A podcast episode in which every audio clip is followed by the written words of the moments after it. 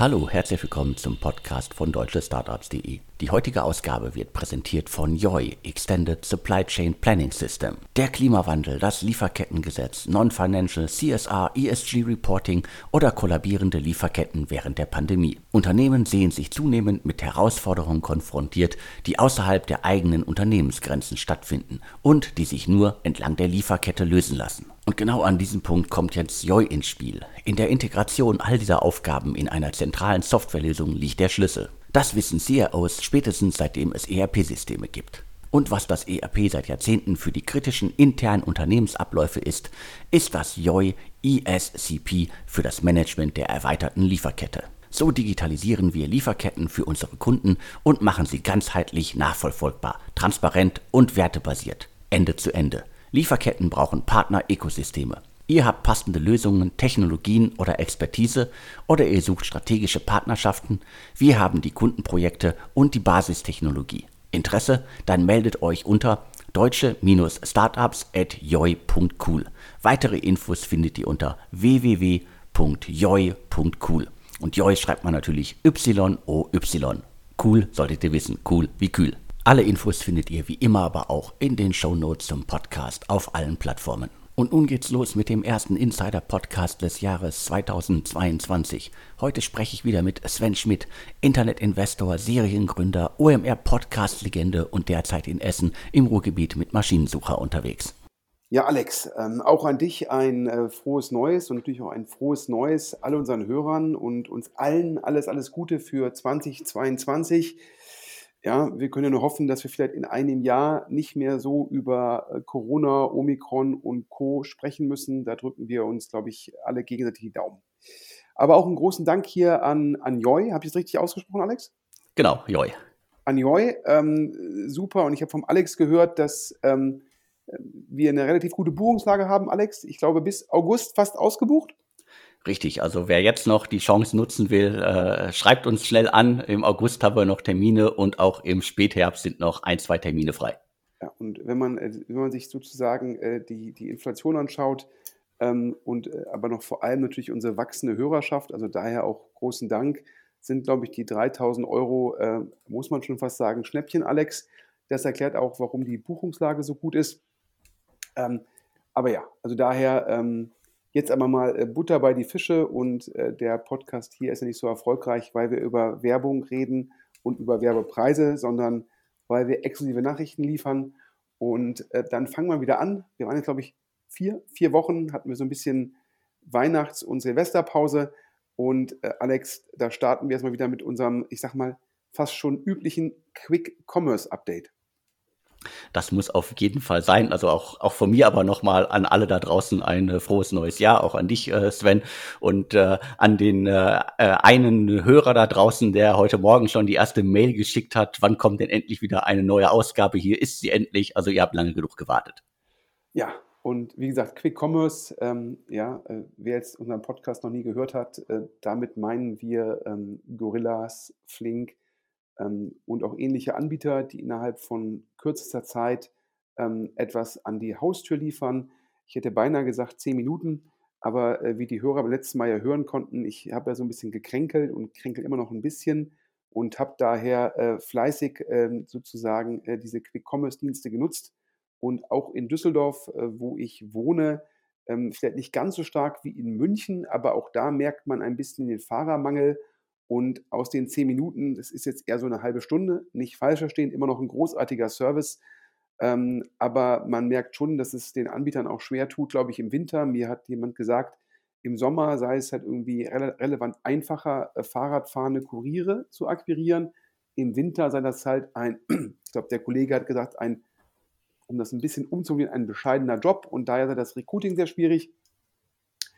Ja, aber ihr wollt jetzt nicht meine äh, persönlichen Erfahrungen äh, äh, mit Gorillas und Flink äh, hören, sondern ihr wollt Infos haben. Wir hatten das Gerücht gehört, Alex, Flink spreche bereits mit Banken wegen einem IPO. Das ist bei uns aufgeschlagen. Also Flink ist ja schon seit längerer Zeit quasi vom Start weg gefühlt äh, eine SE. Also dementsprechend äh, hat man das Unternehmen schon früh auf solche möglichen Szenarien vorbereitet. Und äh, man kann natürlich sagen, äh, wäre irgendwie ein, ein spannender quasi Move, äh, sagt man da, glaube ich, in der Szene, um das irgendwie quasi auf andere, ja, auf andere Füße zu stellen.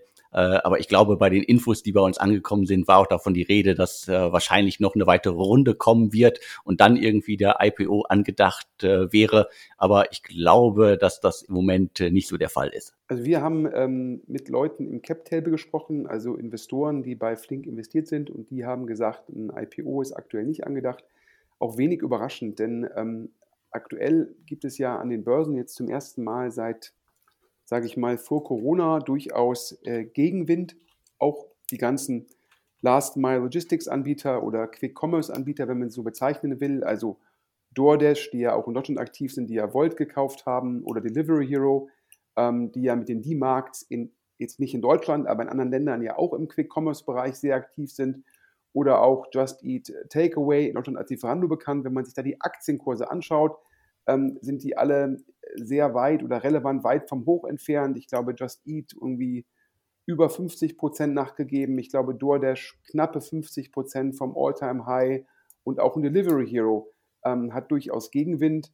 Und daher ist natürlich jetzt über ein IPO reden, das mag man vorbereiten, ja, falls ja mal wieder eine Möglichkeit auftut, dass man dann auch die nutzen kann. Aber aktuell ist es ähm, ist ein IPO weder für Gorillas noch für ähm, Flink ein Thema.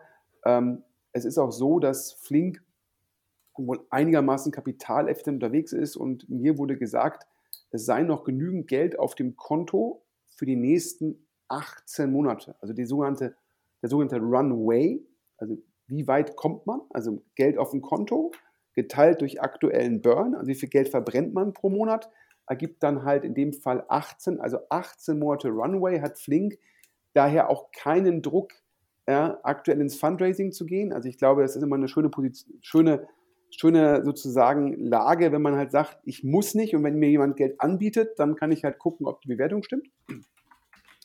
Parallel haben wir gehört, dass ähm, Gorillas, mh, hm, die hatten ja eine Runde, die jetzt ähnlich groß war wie die von Flink, aber da war in der Runde war die sogenannte Bridge inkludiert und da hatten die Bestandsinvestoren hatten schon vorher Geld in Gorillas sozusagen investiert, um den Burn auszugleichen und das waren wohl mindestens 200 Millionen. Das heißt, zum Schluss war das frische Geld wahrscheinlich eher 450 Millionen, was wir gehört haben. Und Gorillas hat einen bisschen aggressiveren Ansatz, teilweise auch einen Markt neu zu erschließen, also ein neues Land zu machen, kostet auch mehr Geld und da war Gorillas ein bisschen aggressiver und daher hören wir, dass Gorillas schon wieder perspektivisch mit Kapitalgebern ähm, spricht für eine neue Runde. Also es bleibt also ähm, spannend, aber solche Firmen in der Größenordnung mit dem Burn sind halt immer kontinuierlich im Fundraising, also daher vielleicht auch wiederum keine Nachricht. Ähm, ja, und äh, im, im, im, kleineren sozusagen äh, Quick-Commerce-Bereich, Alex, gab es ja heute Morgen auch schon wieder eine Neuigkeit. Wir hatten über die Firma, glaube ich, initial berichtet. Arrive heißt die. Das sage ich jetzt mal. Ich glaube, ich habe gelesen irgendwo in der Presse sozusagen ähm, Quick Commerce für Besserverdiener. Da kann man irgendwie das iPhone äh, sich kurzfristig zur Haustür liefern lassen oder ähnliches. Und wir hatten, glaube ich, initial über die Pre-Seed-Runde von 468 gesprochen. Dann hatten wir die Seed-Runde von Balderton. Und heute Morgen die Runde hatten wir nicht. Da gibt es jetzt sozusagen eine Series A. Und die hat wiederum Balldaten gemacht, die auch die Seed-Runde gemacht haben, Alex, oder? Richtig, so sieht's aus. Also nach äh, wenigen Monaten, ich glaube, das war offiziell verkündet dann äh, im September, äh, investiert jetzt äh, Balldaten äh, erneut mit Global Founders Capital, äh, Burda, 468 Capital und La Familia, also nochmal 20 Millionen obendrauf nach äh, dem es ja irgendwie im äh, September, also gefühlt vor gefühlt vor nicht ganz so langer Zeit äh, ja schon mal irgendwie sechs Millionen Euro gab. Äh, das war die Runde, über die wir auch berichtet hatten, die wir vorab hatten hier. Also das ist auf jeden Fall auch ein, ein Tempo, das äh, spannend ist. Und ja, du hast es gesagt, also Arrive äh, ist im Quick Commerce unterwegs. Äh, da kann ich mir dann mein iPhone, mein äh, äh Notebook, Laptop, äh, sonst wie bestellen und im besten Fall ist es in 30 Minuten bei mir. Äh, kann vielleicht für Notsituationen ganz spannend sein. Aber das zeigt ja auch irgendwie, das ganze Thema Quick Commerce äh, ist äh, weiter ein Thema und wird uns 2022 auf jeden Fall weiter beschäftigen und wird für weitere Schlagzeilen sorgen. Also wir haben ja auch noch das ganze Segment mit ähm, Medikamenten, da hatten wir ja auch schon in der letzten Ausgabe siehe Mate äh, berichtet. Also es geht munter weiter. Ja, und munter weiter äh, kommen wir zu einem unserer üblichen Verdächtigen, die hier im Podcast äh, oft vorkommen. Ja, über wen rede ich? Picos, das Vehikel von Alexander Samba, der das, glaube ich, in der Zwischenzeit global ausgerollt hat. Ich glaube, wir reden hier immer über die Sachen, die in Deutschland angeschoben werden. Aber ich glaube, Pico ist in der Zwischenzeit, wenn ich es richtig auf LinkedIn gelesen habe, über 200 Leute äh, und ich glaube Asien, Nordamerika vertreten. Also da muss man mal sagen, äh, Wahnsinn, ähm, was Alexander Samba da irgendwie mit dem Jeremias Heinrich zusammen aufzieht. Und äh, warum sage ich jetzt, äh, warum verknüpfen wir das mit Quick Commerce? Äh, nach unseren Informationen ist da eine neue Firma angeschoben worden mit dem Namen Biorena. Ja, kann man sich so wahrscheinlich irgendwie das Wortspiel aus äh, Bio und Arena. Und ja, um was handelt es sich da? Ich sage mal um einen Online-Biomarkt. Und dementsprechend, was hat das mit Quick Commerce zu tun? Es soll wohl innerhalb von drei Stunden geliefert werden. Also sozusagen, ähm, ja, kann man das noch Quick Commerce nennen oder nennt man das halt äh, tagesaktuellen ja, Online-Lebensmittelhandel? Ich glaube, es ist zum Schluss dann ähm, eine, eine Wording-Frage, um das mal so zu formulieren. Also ähm, Pico schrieb da auch ein Thema an und in dem Fall Fokus auf Bio-Lebensmittel, wahrscheinlich lokal gesourced und das Ganze innerhalb von drei Stunden an der Haustür. Wahrscheinlich die These, dass man mit Bio-Lebensmitteln ähm, einen höheren Warenkorb hinbekommt. Ähm, bei drei Stunden, dass man potenziell die Touren effizienter gestalten kann aus Logistikperspektive. Ja, und Alex, wenn man Picos hört, dann weiß man eigentlich immer, dass die Folgefinanzierung fast, fast gesichert ist. Und man denkt sich immer, waren die Gründer vorher bei BCG, Bain, McKinsey, Goldman oder Morgan Stanley, oder? So ungefähr sieht's aus. Also äh, das müssen wir dann alles noch, äh, wird sich alles herausstellen. Äh, äh Startup ist äh, noch äh, ganz frisch, äh, soll jetzt im Februar dann an den Start gehen. Und äh, ich hätte nicht gedacht, also Picos und so klassisch äh, E-Commerce, Online-Lebensmittel, dass die das machen, wäre ich irgendwie skeptisch gewesen. Aber äh, sie machen es und das zeigt natürlich auch, äh, dass dieses Segment einfach äh, weiter boomt. Und wir hatten in den vergangenen Wochen ja irgendwie Monaten mehrmals über diverse Online-Lebensmittelkonzepte auf deutsche Startups berichtet. Wir haben hier im Insider-Podcast ja auch über Yababa berichtet, quasi türkische, äh, orientalische Lebensmittel. Das heißt, da wird jedes Segment gerade ansatzweise verteilt und äh, neben Biorena gibt es ja auch in Berlin noch etliche andere E-Commerce-Konzepte, die allen voran natürlich von Atlantic Food Labs auch äh, finanziert werden, äh, die auf, sagen wir, auf plastikfreie Lieferungen setzen. Also die, die, die VC-Szene entdeckt jetzt das ganze Thema nachhaltige Bio-Lebensmittel und das in verschiedensten Formen. Gefühlt gibt es da mittlerweile auch fast ein Dutzend äh, Konzepte, die da im Markt um Kunden buhlen. Ich lese immer mal auf, auf Exciting Commerce über, über Knusper. Ich hoffe, ich habe das richtig ausgesprochen. Glaube ich, ein tschechischer ähm, Anbieter, der, glaube ich, auch in Deutschland jetzt ähm, auch innerhalb von einem Zeitfenster von ungefähr drei Stunden online Lebensmittelhandel betreibt. Und ja, ich äh, bin hier in Düsseldorf noch so ein bisschen auf, ähm, den, auf Rewe angewiesen. Schauen wir mal, ähm, äh, wann sich hier in Düsseldorf in dem Segment noch was tut. Ähm, wie du schon gesagt hast, äh, passiert aktuell sehr viel und fließt viel Kapital rein. Aber bevor wir jetzt nur über Quick Commerce und sozusagen ähnliche Geschäftsmodelle reden, ab zum nächsten Thema. Ähm, und jetzt, wo wir gerade schon bei Picos waren, ähm, äh, ein, ein, nächster Picos-Erfolg. Ähm, Alasco hatten wir auch schon drüber ähm, gesprochen. Ich glaube, die, die, die Stylight-Gründer oder zumindest ein Großteil des Stylight-Teams die haben, glaube ich, initial mal ähm, angefangen zu sagen, wir machen Hausverwaltung digital oder Immobilienverwaltung digital. In der Zwischenzeit haben sie, glaube ich, so ein bisschen, ähm, bisschen die Storyline optimiert, Alex. Und ähm, ja, ähm, du hast die Infos zu einer größeren Runde. Ich mache erstmal noch das äh, Bullshit-Bingo. Also ich hatte die anfangs immer als digitale Finanzmanagement-Lösung für Bauprojekte äh, betitelt und äh, jetzt äh, beschreiben sie sich selber als äh, Real Estate Success Software. Also das ist so Bullshit-Bingo vom Feinsten. Aber kommen wir zu den Details der aktuellen Runde. Also Insight Partners und äh, Lightrock investieren jetzt 40 Millionen Dollar in das Unternehmen, sind beide neu an Bord. Von den beiden gibt es 30 Millionen und von den Altinvestoren gibt es äh, 10 Millionen. Altinvestoren sind unter anderem Global Founders Capital, Hafor Capital und natürlich Picos Capital. Zur Bewertung kann ich zumindest auch ein bisschen was sagen. Also sie soll jetzt bei mehr als 100 Millionen Dollar liegen. Und äh, was will das Team mit dem neuen Geld machen? Die wollen natürlich äh, ihre, ihre Plattform weiter vorantreiben, äh, ganz viele neue Mitarbeiter einstellen. Also ich glaube, es ist davon die Rede, dass über 100 neue Mitarbeiter kommen sollen. Und das Wichtigste ist, und das finde ich auch extrem spannend äh, in der jetzigen Phase, die wollen auf jeden Fall in neue Märkte expandieren.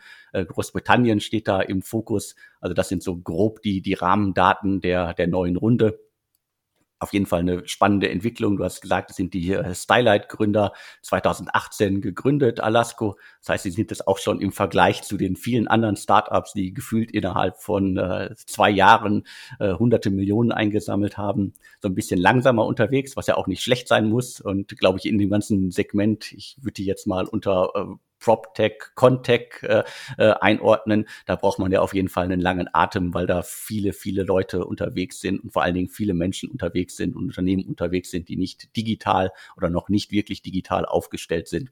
Das heißt, äh, da braucht man einen langen Atem und mit jetzt 40 Millionen haben sie auf jeden Fall weiteres Geld, um da einen weiteren langen Atem haben zu können. Ja, ich glaube, es ist auch teilweise so, dass es Ablösegeschäft ist. Da muss man ähm, Leute überzeugen, ähm, vielleicht vorhandene Lösungen ähm, wie Excel-Sheets und Co. zur Seite zu legen. Ähm, auch das braucht ja immer ein bisschen Überzeugung. Das heißt, glaube ich, so ein Verkaufszyklus dauert da so ein bisschen länger. Und ähm, aber klar, wenn es einem da gelingt, zur führenden Plattform zu werden und es ist natürlich ein super Gründungsteam, jetzt mit genügend ausreichend Liquidität bzw. Kapital, ich glaube, da werden wir noch viel von hören. Ähm, aber äh, damit wir noch in sozusagen äh, die, die, Vorsätze fürs neue Jahr ist ja auch einen kompakten Podcast zu liefern, Alex. Also daher bei den ganzen Exklusivmitteilungen, die wir diese Woche haben, ab zum nächsten Thema. Eine Firma, die wir hier auch schon mehrfach exklusiv hatten, also wo wir exklusiv über die Finanzierungsrunden gesprochen haben, Lendes, ähm, letztendlich ähm, was Sixt für die Autovermietung ist, will Lendes werden für die Möbelvermietung. Letztendlich glaube ich, gleicher kommerzielle Idee zu sagen, ja, so ein Sixt kauft die Autos mit 50% Rabatt, nutzt die ein Jahr lang als Mietwagen und verkauft sie dann als Gebrauchtwagen für 50 bis 60 Prozent vom Listenpreis. Das heißt, letztendlich kann man, äh, muss man de facto nichts zahlen, um die Autos dann zu vermieten, weil man der Einkaufspreis gleich dem Verkaufspreis ist. Und so entsteht dann im Mietwagengeschäft oftmals die Marge. Ich glaube, Lendes hat eine ähnliche Idee zu sagen, wir kaufen im großen Rahmen Büromöbel an und vermieten die dann ähm, an, an Firmen. Und da wir halt groß einkaufen, potenziell direkt bei den Marken einkaufen, kriegen wir halt auch 50 plus Prozent Rabatt und daher ein ähnliches Geschäftsmodell wie im Mietwagenbereich und Lendes auch von Picos angeschoben. Und ich glaube, wir hatten da auch schon ein, zwei Runden exklusiv, Alex. Ich glaube auch, also es gab irgendwie ja noch äh, HV Capital und DN Capital sind in den letzten Jahren da schon eingestiegen. Äh, dementsprechend hatten wir die auf jeden Fall schon mal hier. So, und jetzt ähm, Keen, ähm, K-E-E-N, führt jetzt die Runde an, ähm, eine 25 Millionen Euro Runde. Ist, glaube ich, nicht ganz so eine starke Marke wie Inside bei Alasco. Ähm, Pre-Money würden wir tippen 75 bis 100 Millionen Euro. Ähm, warum vielleicht nicht so eine starke Marke wie jetzt ein Insight? Ähm, es ist natürlich, ja, ähm, zum Schluss wahrscheinlich Kundenakquisition und teilweise Kundeninteraktion online, aber letztendlich ist natürlich Möbelvermietung auch ein sehr stark operatives Geschäft. Es ist also keine reine, keine reine Tech-Firma und manche Investoren sagen halt, ja, wir präferieren halt reine Tech-Firmen, weil die halt dann an der Börse höhere Bewertungen bringen und das erklärt vielleicht, wieso jetzt bei Lendes jetzt nicht so ein starkes Signaling drin ist wie Insight oder ein Investor mit so starken Signaling, sondern halt jemand, der ähm, vielleicht nicht ganz so stark ist. Ähm, aber das Modell bleibt weiter spannend und mit den 25 Millionen Euro kann man sicherlich sehr gut skalieren. Vor allem glaube ich halt, dass das ein Segment ist, wo jetzt ein bisschen weniger Konkurrenz ist, weil es halt nicht so sexy ist. Du hast ja gerade bei Lasco gesagt, In dem PropTech-Bereich, ja, da gibt es schon auch ein paar andere Anbieter, die, ja, ich sag mal, Hausverwaltung und Finanzen online machen für, für, für Real Estate. Und daher, ja, also, äh, aber mein, für Picos natürlich mega, die ganzen Folgefinanzierungen für Sachen, die die mit angeschoben haben, wo die letztendlich die Anteile halt sehr kosteneffizient erworben haben. Das ist natürlich ein Top-Geschäftsmodell und vor allem, was wir auch schon gesagt haben, dadurch, dass Picos das selbst anschiebt, sind sie halt nicht so sehr von der Konkurrenz von Insight, Tiger, Co2 und Co. betroffen wie andere Kapitalgeber. Aber ab zum nächsten Thema. Und zwar, da freuen wir uns ja mal ein bisschen beide. Äh, Nordrhein-Westfalen, Alex, So Safe, Köln.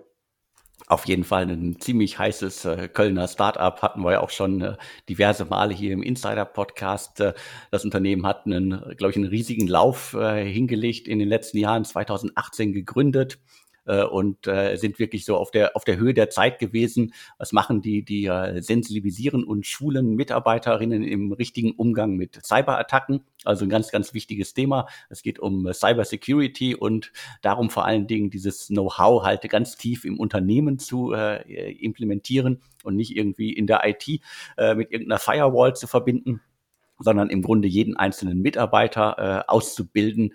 Äh, das macht, glaube ich, auf jeden Fall Sinn. Und äh, wir hatten, glaube ich, ja, auf jeden Fall darüber berichtet, exklusiv, dass Acton Capital äh, vor einiger Zeit investiert hat. Äh, und äh, jetzt gibt's die, die nächste richtig große Runde. Und äh, wir haben sozusagen die, die Infos, dass äh, Highland zusammen mit äh, Altinvestoren wie Global Founders Capital, Acton und Co. jetzt in das Unternehmen investiert. Und das ist eine richtig große Runde. Ja, nach unseren Informationen, SoSafe muss ein Top, Top, Top-Team sein ähm, und der ARR, also Annual Recurring Revenue, also der wiederkehrende Umsatz, muss jetzt über 10 Millionen Euro sein. Und ähm, Highland hat wohl im Lead, das ist ja dann immer der, der Investor, der da die, die Preisverstellung macht, gesagt, wir zahlen 25 mal ARR, daher die Pre-Money 250 Millionen Euro wohl und insgesamt fließen 50 Millionen Euro, also die Post-Money 300 ähm, Millionen Euro, knappe 300 Millionen Euro, denn da war auch ein kleiner Secondary dabei. Das heißt, das Geld ist nicht komplett in die Firma geflossen, also nicht nur kompletter Primary, sondern ähm, die Gründer haben, glaube ich, jeweils für ungefähr eine Million Euro drei Gründer ähm, Anteile an, an Highland verkauft. Das heißt insgesamt so drei Millionen Euro Secondary. Warum macht man das? Ähm, damit die Gründer auch die Möglichkeit haben, Geld vom Tisch zu nehmen, ja, damit dann auch weiterhin irgendwie unternehmerisch gehandelt wird. Und äh, das ist der Grund. Und bei ist in dem Fall ja ein relativ kleiner Secondary. Das sieht man auch ganz klar, dass die Gründer weiter daran glauben. Wir hatten im Markt sogar gehört, dass sich ähm, Global Founders und Acton ähm, ein höheres ARA-Multiple erhofft haben. Ähm, aber ähm, das Thema scheint jetzt, also obwohl ich es persönlich sehr spannend finde, Cybertraining für Mitarbeiter, das scheint aktuell nicht so in Anführungsstrichen heiß zu sein wie andere Themen, wo teilweise das 80-fache RA gezahlt worden ist. Und ähm, das erklärt hier die in Anführungsstrichen ja, ähm, äh, verhaltene Bewertung. Wobei ich immer noch sage, das 25-fache ist äh, großes Tennis. Also daher Verhalten auch nur im Vergleich zu anderen Runden, ähm, die wir teilweise gesehen haben. Alex, Boah, ab zum nächsten Thema, damit wir die hier alle kompakt reinbekommen. Ich glaube, wir hatten schon über die Firma gesprochen, dass sie sich im Fundraising befindet. Ich würde jetzt mal sagen, ähm, dass äh, der Versuch, ein Louis Vuitton für, ähm, für, für, für, für, für Gartenzubehör beziehungsweise für sowas wie Erde zu bauen. Ich ein bisschen überspitzt gesagt, die Firma heißt Plantura, angefangen, glaube ich, mit einem Content Play rund um den Garten und dann einen E-Commerce-Shop draufgesetzt mit eigener Marke. Und ich glaube, so, äh, das kostet also ungefähr das Dreifache wie im Gartencenter. Also daher High-End-Bereich der Ansatz, natürlich auch teilweise wahrscheinlich Logistikkosten für die Lieferung nach Hause. Und da hatten wir berichtet, dass sie sich im Fundraising befinden. Ähm, glaube ich, durchaus ambitionierte Vorstellungen. Und ähm, Jetzt haben wir aus der Gerüchtekiste oder aus dem Berliner Flurfunk, wie auch immer man es bezeichnen will, gehört, dass Vorwerk Ventures da investiere. Die sind dir ja auch gut bekannt, Alex. Die sind mir auch gut bekannt und äh, das passt natürlich auch. Also Vorwerk ist ja immer noch äh, sehr stark äh, an Consumer-Marken äh, interessiert und äh, dementsprechend passt da Plantura gut in das äh, klassische Beuteschema von Vorwerk Ventures was ich wirklich spannend finde. Ich glaube, als wir das erste Mal über Plantura hier im Insider-Podcast berichtet haben, haben wir beide so ein bisschen skeptisch geguckt, so äh, Online-Magazin für Hobbygärtner. Äh, die die E-Commerce-Komponente war da erst ganz äh, klein zu sehen haben sich dann jetzt aber scheinbar ja in den letzten Jahren extrem gut entwickelt, verkaufen teure, teuren Dünger, teure Erde äh, Starstrike äh, Ventures, also äh, Amorelie-Gründerin äh, Lea Sophie Kramer, die war da schon drin. Äh, äh, Cavalry Ventures äh, hat investiert und äh, dann ist Acton gekommen und jetzt äh, Vorwerk obendrauf. Also äh, klingt, klingt zumindest für mich so nach einer äh, stringenten Geschichte, die man einigermaßen erzählen kann, so auf äh, Finanzierungsrunden-Ebene. Ja, ich glaube, es ist ein klassisches Direct-to-Consumer-Play, ähm, in dem man sagt, hier eigene Marke und direkt von uns zum, zum Endkunden. Ähm, und klar ist natürlich in dem Fall so ein Sack Erde ist schon eine logistische Frage, ist natürlich auch letztendlich ähm, ja, E-Commerce, wo ja jetzt auch wieder die, ja, ich sag, der Markt das E-Commerce wieder ein bisschen skeptischer sieht als noch vor einem halben Jahr sieht man ja in vielerlei, auch dort gab es halt die Kurskorrekturen, die ich anfangs erwähnt habe. Und äh, ja, ich glaube von Vorwerk, das passt, das ist, das ist sozusagen deren, das ist deren Fokus, da sind die sehr kompetent. Daher glaube ich, ein sehr guter Fit. So ein bisschen die Frage, die ich mich gefragt habe, wir haben da noch keine Details zur Runde. Ja, ich glaube, Plantura hatte ja relativ hohe Bewertungsvorstellungen und wollte auch eine größere Runde machen. So ein bisschen die Frage, ob der Vorwerkfonds dafür eigentlich groß genug ist oder ob die Bestandsinvestoren relativ viel gemacht haben oder ob es bei der Bewertung noch ein, zwei Abschläge gab, um vielleicht auch die Kurskorrekturen an der Börse zu reflektieren. Da warten wir noch auf die Details. Die heutige Ausgabe wird präsentiert von YOI, Extended Supply Chain Planning System. Der Klimawandel, das Lieferkettengesetz, Non-Financial CSR, ESG Reporting oder kollabierende Lieferketten während der Pandemie. Unternehmen sehen sich zunehmend mit Herausforderungen konfrontiert, die außerhalb der eigenen Unternehmensgrenzen stattfinden und die sich nur entlang der Lieferkette lösen lassen. Und genau an diesem Punkt kommt jetzt YOI ins Spiel. In der Integration all dieser Aufgaben in einer zentralen Softwarelösung liegt der Schlüssel. Das wissen CIOs spätestens seitdem es ERP-Systeme gibt. Und was das ERP seit Jahrzehnten für die kritischen internen Unternehmensabläufe ist, ist das YOI ESCP für das Management der erweiterten Lieferkette. So digitalisieren wir Lieferketten für unsere Kunden und machen sie ganzheitlich nachvollziehbar, transparent und wertebasiert, Ende zu Ende. Lieferketten brauchen Partner-Ökosysteme. Ihr habt passende Lösungen, Technologien oder Expertise oder ihr sucht strategische Partnerschaften. Wir haben die Kundenprojekte und die Basistechnologie. Interesse? Dann meldet euch unter deutsche-startups.joi.cool. Weitere Infos findet ihr unter auch und Joi schreibt man natürlich Y-O-Y. hätte auch einen anderen Deal, den sie hätte machen wollen, gegen EQT verloren. Es verwundert ja auch nicht. Ja? Ich hatte jetzt vorhin ja gesagt, Entweder man ist ganz vorne dabei und setzt die Firmen selbst auf, Pre-Seed-mäßig, wie Picos, oder aber, wenn man jetzt irgendwie sagt, man macht Seed und Series A, da ist der Wettbewerbsdruck halt extrem groß. Und wenn man dann außerhalb vielleicht sozusagen deiner Kompetenzzone, wie gesagt, Vorwerk, Consumer, Direct-to-Consumer, sicherlich deren Kernkompetenzen investiert, dann hat man natürlich die Schwierigkeit, wie kann sich ein Vorwerk gegenüber einem EQT, die natürlich eine ganz andere Story erzählen können, positionieren, Daher, wir sind noch dabei herauszufinden, welchen Deal da Vorwerk gegen EQT verloren hat. Aber es ist jetzt wenig überraschend. Und ähm, ja, also auch wieder mit einem Growth-Investor gesprochen am Wochenende, der hat gesagt, ja, zum Schluss, ja, wenn ein Tiger und ein Q2 oder ein Insight dran sind, dann hat auch ein H4 Capital keine Chance, ja. Dann hat der gesagt, warum soll ich ein H4 Capital nehmen? Die können mir die haben keine Brand außerhalb von Deutschland. Ja, die können mir bei einem IPO in den USA nicht helfen. Die können mir bei weiteren äh, Runden mit Hedgefonds kaum helfen. Und das ist natürlich auch der Fall, wenn ein Vorwerk gegen eine EQT pitcht.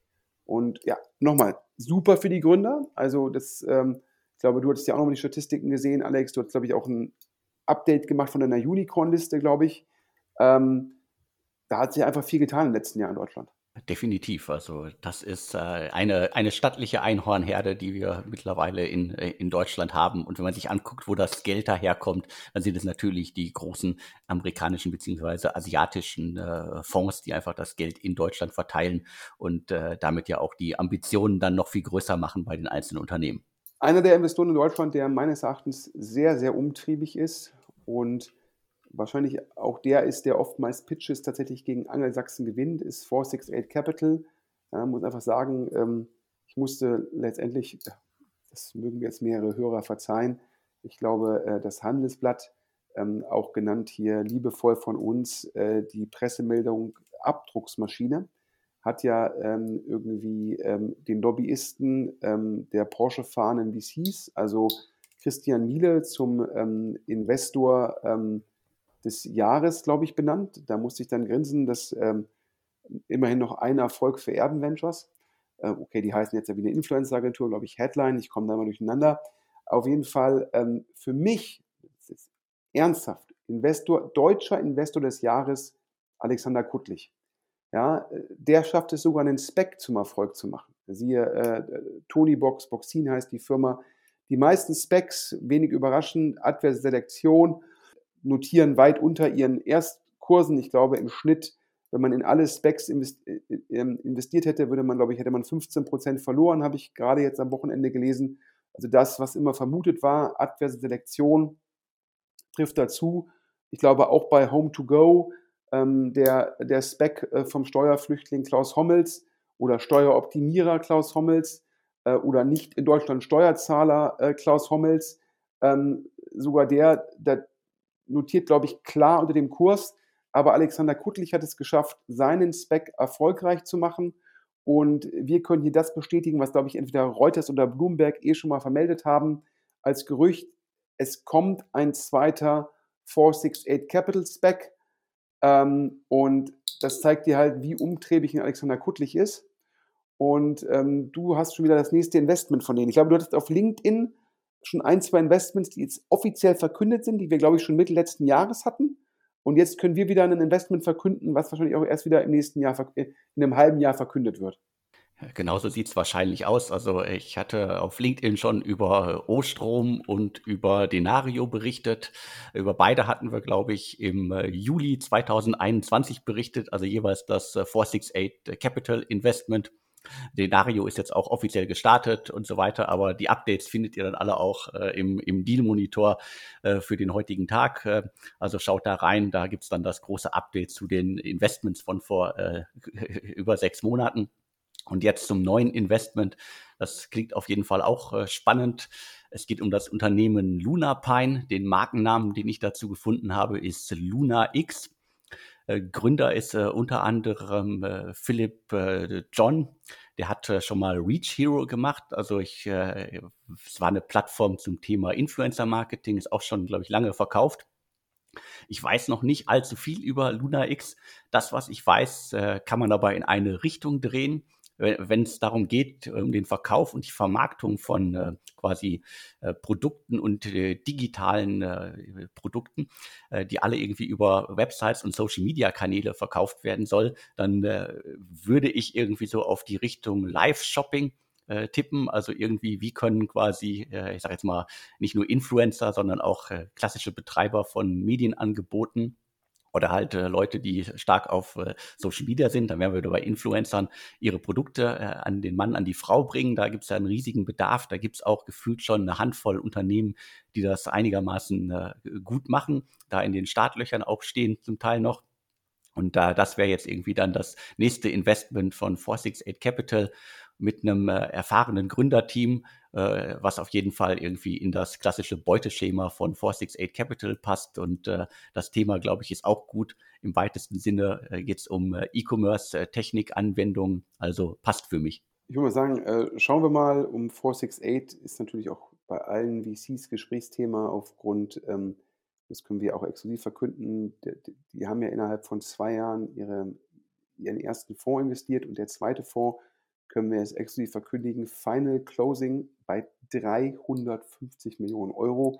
Das Ganze für einen Pre-Seed, Seed-Fonds, eine anständige Größe. Ähm, wie, haben wir gehört? Ja, das sei jetzt international so die Größe, die man bräuchte, um im Pre-Seed- und Seed-Bereich mitzuspielen. 350 Millionen. Ähm, das wäre vor vier, fünf Jahren noch ein Series B-Fonds gewesen. Und, aber das Wort ist hier international, das zeigt dir halt, dass 468 Capital äh, hat da richtig große Ambitionen und äh, daher ähm, neuer großer Pre-Seed-Seed-Fonds, zweiter Spec kommt und ähm, das wird jetzt wahrscheinlich sozusagen äh, von 468 Capital noch dementiert. Wir haben von ein, zwei Limited Partnern, das sind sozusagen die Leute, die halt in VCs investieren, also Family Offices, institutionelle Anleger und so weiter gehört, ähm, dass 468 Capital auch vorfühle, äh, einen Growth Fund aufzusetzen.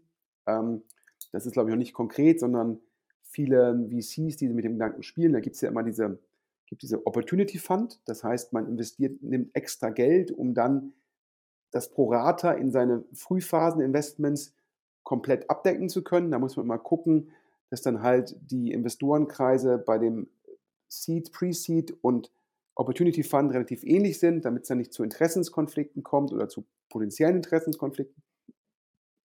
Und, das, und die zweite Spielwiese ist halt zu sagen, man macht einen Growth Fund, wo man dann unabhängig von den Seed- und Pre-Seed-Investitionen ähm, noch Entscheidungen trifft. Und ähm, mit VCs, die, mit denen ich aktuell spreche, die halt erfolgreiche Frühphasen-Investments getätigt haben, die dann teilweise jetzt mit diesen Special Purpose Vehicles agieren. Das heißt, ich gebe mal ein Beispiel, du bist irgendwie Pre-Seed-Investor und hast irgendwie 10% an einer sehr erfolgreichen Firma. Die macht eine 200 Millionen Runde und dein Prorata von der Runde wären 20 Millionen. Das heißt, du könntest das 20 Millionen Investment mitmachen. Und wenn dann ein großer Investor mit großen Namen reinkommt, dann will man das Prorata ja auch nutzen und kann das aber nicht tun, weil der Fonds zu klein ist, sondern macht man meistens ein sogenanntes Special Purpose Vehicle. Das heißt, man geht auf seine Limited Partner zu und sagt, wollt ihr jetzt hier die 20 Millionen Euro machen? Gibt es meistens eine reduzierte Management-Fee, teilweise auch einen reduzierten Carry. Der Nachteil dieser SPV-Strukturen, die aktuell en vogue sind, ist halt, dass man das jedes Mal neu aufsetzen muss. Und die Limited Partner sagen auch teilweise, Deal by Deal Carry ist halt negativ, weil auf den Deals, die schief gehen, ja, da, die werden nicht verrechnet und ich zahle auf den Deals, die gut laufen, den vollen Carry. Die finden das teilweise ein bisschen unfair und daher dann teilweise der Gedanke, ich mache einen Opportunity Fund oder ich mache halt ähm, einen separaten Growth Fund und da dann halt die General Partner, also die Leute, die so einen Fonds aufgesetzt haben, dann halt immer so erste Gespräche mit etwaigen Investoren, ja, wie die den Markt aktuell sehen, wie groß das sein kann und so weiter. Und da hatten wir gehört, dass 468 Capital ja, äh, erwäge einen Growth Fund von bis zu einer Milliarde. Eine Milliarde wäre natürlich für Deutschland eine riesengroße Summe. Auf der anderen Seite, Andreessen Horowitz hat, glaube ich, gerade letzte Woche bekannt gegeben, für insgesamt über drei Fonds 9 Milliarden Dollar eingesammelt zu haben. Das heißt sozusagen, ähm, die Geldflut geht weiter, trotz der Korrektur an der Börse. Ähm, auch hier nochmal, wenn du auf die, auf die Indizes guckst, ob Nasdaq und, und so weiter und so fort, siehst du das nicht, weil äh, GAFA, Microsoft und die größeren Firmen weiter sehr, sehr gut performen. Aber daneben gab es halt eine Kurskorrektur, die in den Indizes nicht so ganz sichtbar ist. Ja, und ähm, da ist weiterhin genug Geld da und natürlich jeder General Partner überlegt sich halt, kann ich jetzt meine Plattform entsprechend vergrößern? Opportunity Fund, Growth Fund oder wie kann ich das Risiko aus den SPV-Strukturen rausnehmen? Und äh, ja, auch Alexander Kuttlich, der ja sich mit Specs auskennt, der jetzt diesen riesen Seed-Fonds geraced hat, wird sicherlich äh, dort die Überlegungen machen, wie muss man 468 Capital so aufstellen als Marke, als Plattform, dass es in zehn Jahren vielleicht der führende Anbieter ist. Die Ambition ist da auf jeden Fall vorhanden. Und du siehst ja auch in den USA Sequoia, die de facto so ein Evergreen-Vehikel machen wollen, mit so einer fast so holdingartigen Struktur, um halt auch noch zu profitieren, wenn die Firmen einmal an der Börse sind. Das heißt, das Modell wird halt entsprechend ähm, weitergedacht. Aber so, jetzt habe ich äh, wahrscheinlich viele Hörer mit äh, Insider-VC-Infos äh, ein bisschen vielleicht auch äh, gelangweilt. Äh, zurück zu unserem Kern des Podcastes, exklusive Nachrichten. Und Alex, wir haben, glaube ich, in dem Podcast noch gar nicht über Sherry geredet. Ich glaube, die haben auch einen kleinen Opportunity Fund nach Hören sagen. Und die haben eine Portfoliofirma, die hat sich umbenannt in Operations One. Richtig, also das ist noch gar nicht so lange her, also ist alles äh, relativ äh, frisch. Ich hatte auch äh, in den letzten Wochen Kontakt mit dem Startup und äh, da wurde mir auch schon angekündigt, äh, dass es da bald eine, eine, Runde geben wird. Jetzt waren wir schneller, als das Unternehmen uns äh, vorab informieren konnte. CEO Pleno, jetzt Operations One und du hast gerade Cherry angesprochen. Cherry Ventures und 42 Cap hatten da schon investiert vor nicht allzu langer Zeit, äh, Augsburger Startup. Äh, ich habe sie zuletzt immer so als All-in-One-Softwarelösung für digitale Arbeitsanweisungen und Checklisten beschrieben. 2017 gegründet. Und äh, dadurch wird ja klar, also die sind schon eine Weile unterwegs, äh, haben sich erst äh, später dann für die größeren äh, VCs wie Cherry entschieden. Und äh, jetzt kommt äh, obendrauf noch äh, ein äh, weiterer bekannter äh, Name, der jetzt auch eine größere Summe dann investiert. Ähm, Operations One natürlich ein bisschen von ähm, Corona getroffen. Ähm, wir haben ja viele Firmen, Quick Commerce, E-Commerce, die halt davon profitiert haben. Und wir haben auch manche Firmen, die davon profitiert haben, dass generell die Digitalisierung sich in Deutschland beschleunigt hat ähm, durch Corona. Aber es gibt natürlich auch Firmen, die viel Gegenwind hatten. Operations One, die ja dann teilweise auch Automobilhersteller oder Zulieferer als Kunden haben.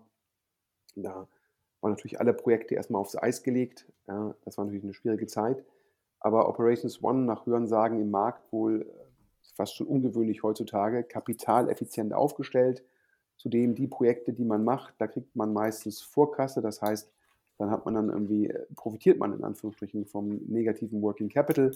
Und daher sind die gut durch die anderthalb, zwei Corona-Jahre durchgekommen. Bei im März sind es dann ja zwei Corona-Jahre und konnten jetzt eine erfolgreiche Runde verkünden oder haben noch nicht, noch nicht verkündet. Wir verkünden das hier ja exklusiv für die Firma.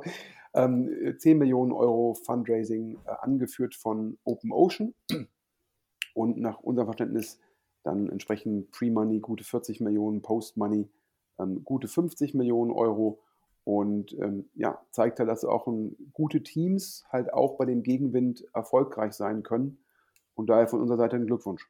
Ab zum nächsten Thema. Wir haben noch immer zwei Themen und der Inlandsflug ist noch unser Ziel.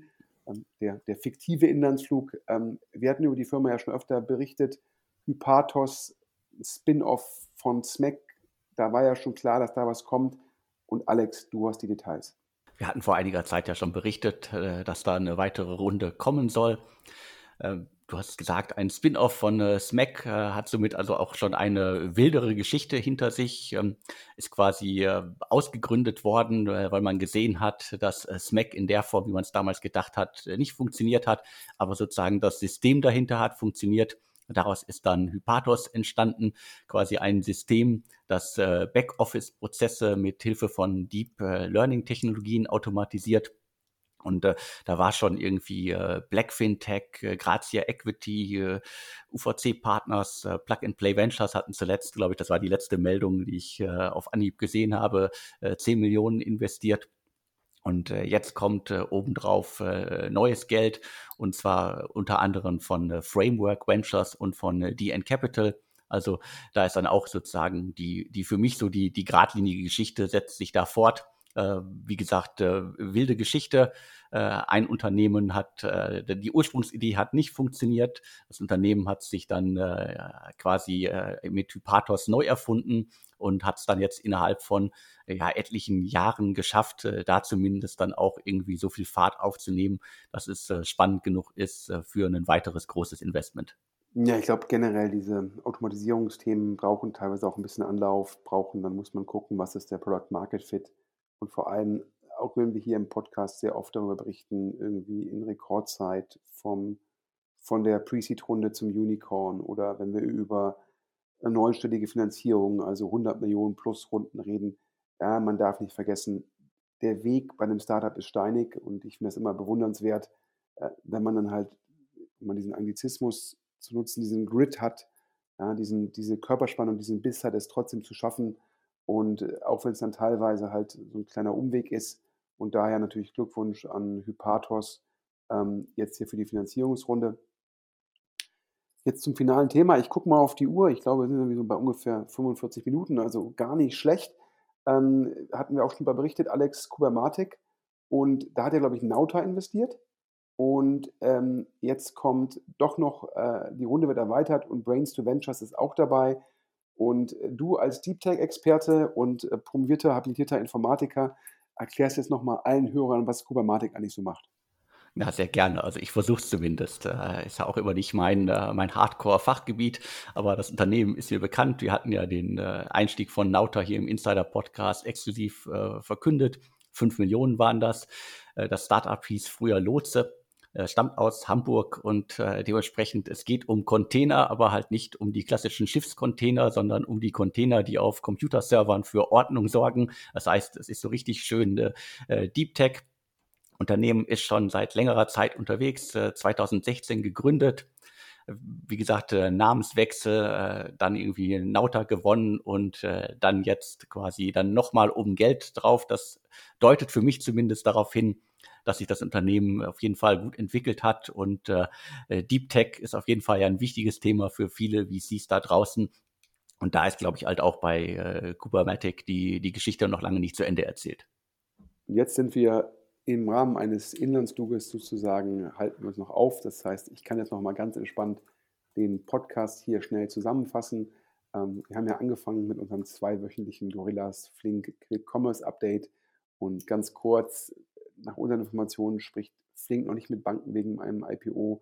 Wäre auch überraschend, gegeben die Kurskorrektur an den Börsen, siehe DoorDash, Delivery Hero, Just Eat Takeaway.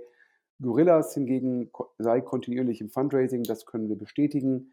Fahrermangel, da gab es, glaube ich, auch einen Bericht auf dem Manager-Magazin, bleibt weiterhin ein Thema. Ähm, Boilerton, und das zeigt, dass das Thema heiß bleibt, ähm, macht nach der Seed-Runde auch die Series A bei Arrive und Pico ähm, schiebt ein eigenes Quick-Commerce-Thema an, falls man drei Stunden Lieferfenster noch als Quick-Commerce bezeichnen kann, nämlich Biorena, ein ähm, Online-Biomarkt, Quick-Commerce für Bio-Lebensmittel. Und wir hatten ja auch schon äh, das Thema, äh, das wir sehen ja eine Vertikalisierung. Wir hatten ja auch schon Atlantic Food Labs. Ich hoffe, ich habe das jetzt, die, die Namensbezeichnung ist richtig. Ich glaube, die haben sie auch irgendwie umbenannt. Ähm, hat ja auch da im Bereich, ich sag mal, ähm, orientalische, türkische Lebensmittel was angeschoben. Picos bleibt auf der Erfolgsspur. Alasco kriegt 40 Millionen von Inside und Lightrock. Lendes bekommt 25 Millionen von Keen. Dann Köln, ja. Ähm, wir haben natürlich noch lieber So Safe würde in Düsseldorf sitzen. Ähm, aber auch So Safe bleibt weiter mega erfolgreich. Highland macht 50 Millionen Euro auf 250 Millionen Euro Pre. Dann äh, Plantura, da investiert wohl Vorwerk, haben wir gehört, äh, Berliner Flurfunk. Das passt natürlich, Consumer Focus von Vorwerk passt 1a zu Plantura. Ähm, einen anderen Deal hat Vorwerk wohl gegen EQT verloren. Das ist auch klar, wenn dann halt ein Vorwerk pitcht in einem Deal, wo nicht ihre Kernkompetenz ist, so ein bisschen die Frage, was sind da die Vorteile? Ja, für mich war der Investor des Jahres natürlich nicht äh, Christian Miele, da musste ich eher schmunzeln. Das dachte ich zuerst äh, sei jetzt ironisch gemeint und es wäre jetzt vom Postillon, aber es war vom Handelsblatt, aber vielleicht ist das Handelsblatt auch der neue Postillon. Wie auch immer, der echte Investor des Jahres ist Alexander Kuttlich von 468 Capital. Ähm, er schafft es sogar, einen Spec erfolgreich zu machen. Ähm, und daher wenig verwunderlich, wir können die Gerüchte bestätigen, ein zweiter 468 Capital Spec kommt. 468 ähm, Capital hat auch den äh, neuen Pre-Seed Seed Fonds sehr, sehr erfolgreich geschlossen mit 350 Millionen, also Hut ab und investiert munter weiter. Das nächste ist Lunapine, wahrscheinlich so ein bisschen Live-Shopping, Shopping-Technologie, muss man mal gucken, was da kommt. Operations One aus dem Sherry-Portfolio, ähm, trotz Corona-Gegenwind, die letzten ein, zwei Jahre nimmt über 10 Millionen Euro frisches Kapital von Open Ocean auf. Und die in Capital und Framework investieren, wie gerade erklärt, in Hypatos und Brains to Ventures kommt doch noch bei Kubermatic zum Zuge. Alex, ich glaube, da hatten wir jetzt ein Füllhorn an exklusiven Nachrichten zum Jahresstart. Auf jeden Fall. Also das ist äh, eine ganze Menge an äh, neuem Stoff, an äh, neuen Runden. Und äh, wenn ich mir anschaue, was irgendwie äh, gerüchteweise vielleicht noch alles äh, kommen soll in den nächsten Wochen, dann geht es auf jeden Fall so weiter, wie das letzte Jahr aufgehört hat. Und äh, ich hoffe mal, dass die, äh, die, die Unicorn-Herde größer wird. Aber ich hoffe auch, dass es äh, viele kleinere Unternehmen da draußen gibt, vor allen Dingen gebootstrappte Unternehmen, die vielleicht dann den, wie heißt es so schön, den nächsten Schritt äh, wagen. Dementsprechend, wir, wir sind gerüstet und wer Insider-Informationen für die nächste Ausgabe für uns hat, schreibt am besten an podcast.deutsche-startups.de oder nutzt den anonymen Briefkasten. Da könnt ihr uns anonym schön irgendwie Sachen zuwerfen und wir schauen dann, was wir daraus machen können. Ja, und ähm, ich sag mal so, den goldenen Herbst, das war die Begrifflichkeit, die du, glaube ich, vor, vor drei, drei Jahren, dreieinhalb Jahren, ich weiß gar nicht, geprägt hast der ist in der Zwischenzeit äh, äh, das, das letzte Jahr schon das goldene Jahr zu, zum Quadrat. Und wenn es so weitergeht, ähm, wird es nur noch besser für die deutschen Gründer. Das freut uns sehr. Wer hier in dem Podcast Werbung machen will, wie gesagt, ab August wieder was frei. Ähm, die Hörerzahlen steigen weiter. Ähm, Inflation gibt es auch noch.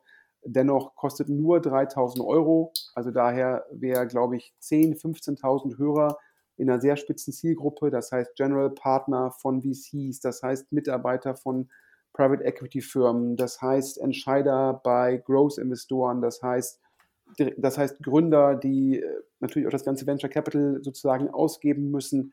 Wer also die erreichen will und natürlich auch die Multiplikatoren äh, wie unsere Journalistenkollegen, wer die erreichen will, hier im DS Insider Podcast, wie gesagt, drei Nennungen. Daher nochmal einen großen Dank an Alex. Ich hätte jetzt beinahe gesagt, yo, hier over hier, aber die sprechen sich anders aus. Vielen Dank an äh, Joy. Äh, ich bin auch dankbar, dass ich äh, extra darauf hingewiesen wurde, wie es ausgesprochen wird. Und das wissen ja, glaube ich, regelmäßige Hörerinnen da draußen. Es ist manchmal wirklich schwierig, wenn man die Namen nur vom Papier kennt, zu wissen, wie eigentlich was ausgesprochen wird. Da wünsche ich mir einfach irgendwie mehr eindeutige Namen. Ja, aber vielen Dank auf jeden Fall an den Sponsor der ersten Folge 20, von 2022. Und wir kommen dieses Jahr wieder alle zwei Wochen. Aber man muss sich nicht langweilen. In der Woche, wo es keinen DS Insider Podcast gibt, gibt es meistens einen News Podcast vom Alex. Und zwischendrin gibt es natürlich, ich glaube, drei weitere Formate. Ich glaube, es äh, gibt Interviews, finde ich super. Es gibt dann das Radar, wo richtig junge Farmen, ich würde sagen, Pre-Pre-Seed sich kostenlos vorstellen können. Und meistens sind ein halbes Jahr oder ein Jahr später bei uns hier im DS Insider Podcast. Und es gibt, glaube ich, auch noch so eine, so eine Startup-Serie mit Startup Advice ist jetzt nicht ganz so meins, will ich auch ehrlich sein. Ähm, aber auf jeden Fall auf dem Kanal ähm, Deutsche Startups Podcast gibt es richtig super Content. Daher, ihr müsst euch jetzt nicht zwei Wochen lang langweilen, sondern hört euch die anderen Formate von Alex an. Und ich persönlich finde das Radar und die Interviews am besten. Ja, und für alle, die äh, Startup 101 äh, äh, sich, für alle, die sich für Startup 101 interessieren, das ist quasi unser quasi Einstieger, Einstiegskurs für Gründerinnen und Gründer, also andere Zielgruppe als vielleicht hier im Insider-Podcast, aber vielleicht kann der ein oder andere es weiterempfehlen. Ja, in dem Sinne äh, wünsche ich euch allen einen guten Wochenstart. Alex, äh, vielen Dank ähm, für die Zusammenarbeit und freue mich mit dir auf ein erfolgreiches Podcast-Jahr 2022 ja, ebenso schauen wir, was das Jahr bringt. Ich hatte es schon gesagt, äh, hoffentlich viele Einhörner und viele neue Startups und dazwischen irgendwie auch ganz viele schöne Meldungen. Super. Und tschüss. Vielen Dank fürs Zuhören und tschüss.